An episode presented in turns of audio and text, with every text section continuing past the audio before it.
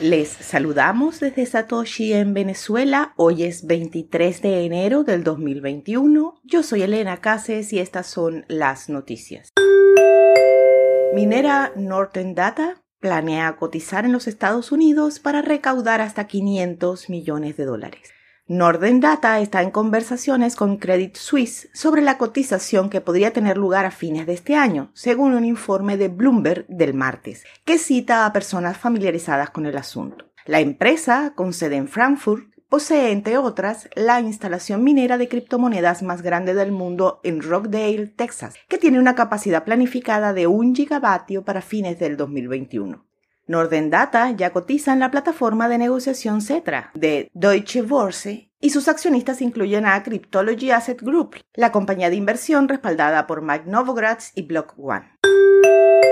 La mayoría de direcciones de Bitcoin albergan entre 100 y 1000 dólares. Datos del medio financiero Finbold muestran que varios inversionistas han continuado dirigiendo sus fondos al activo incluso en medio de una corrección del mercado. El informe revela que ayer había 109.952 direcciones de Bitcoin con más de un millón de dólares. De estos, solo 9.200 direcciones tienen más de 10 millones y el resto tiene un saldo en la región de entre 1 y 9 millones. Un total de 480.956 direcciones tienen un saldo de alrededor de 100.000 dólares. Las direcciones de Bitcoin con valor de alrededor de 10.000 dólares suman 2.2 millones. Otros 6.5 millones de carteras contienen Bitcoin por valor entre los 1.000 y los 9.000 dólares. Y la asombrosa cantidad de 15 millones de direcciones que representan saldos de alrededor de 100 dólares constituyen el grupo más grande de tenedores de Bitcoin. Es seguro asumir que la mayor parte de la categoría de ballenas está compuesta por inversionistas institucionales y primeros usuarios.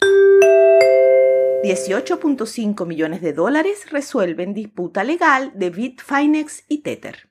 La empresa Bitfinex y Tether llegaron a un acuerdo con la oficina del fiscal general de Nueva York, poniendo fin a una disputa legal que comenzó a mediados del 2019 sin admitir ninguna responsabilidad según reporte publicado hoy. Como recordarán, en abril del 2019 la Oficina Legal de Nueva York alegó que Bitfinex usó los fondos de Tether para cubrir en secreto 850 millones de dólares perdidos por el procesador de pagos Crypto Capital.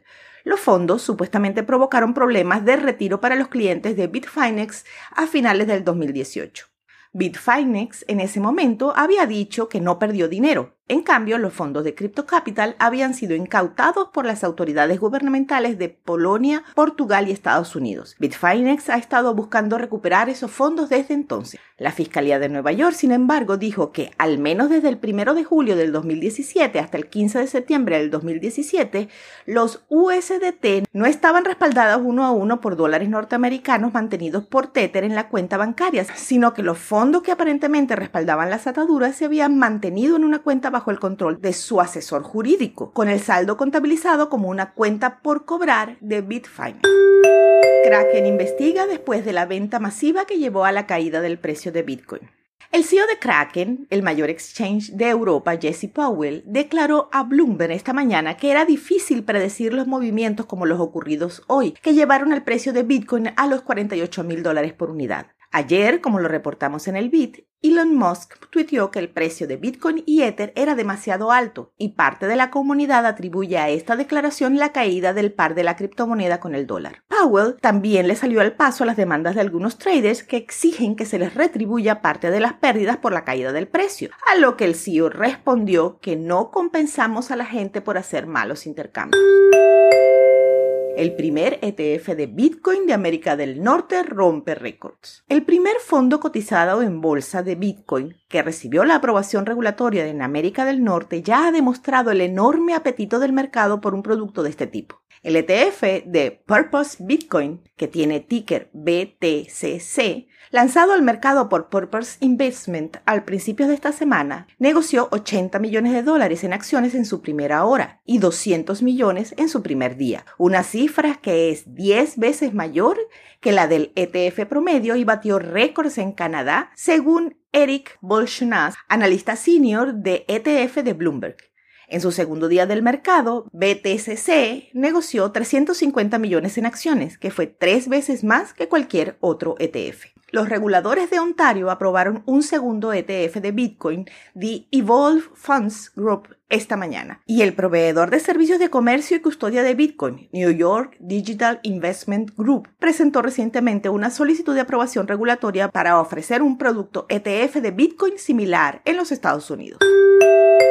A las 2 de la tarde, hora Venezuela, el precio de Bitcoin es de 47.321 dólares, con una variación a la baja en 24 horas de 10,94%. La dominancia es del 62%, el hash rate es de 150.850, esto fue el BIT desde Satoshi en Venezuela.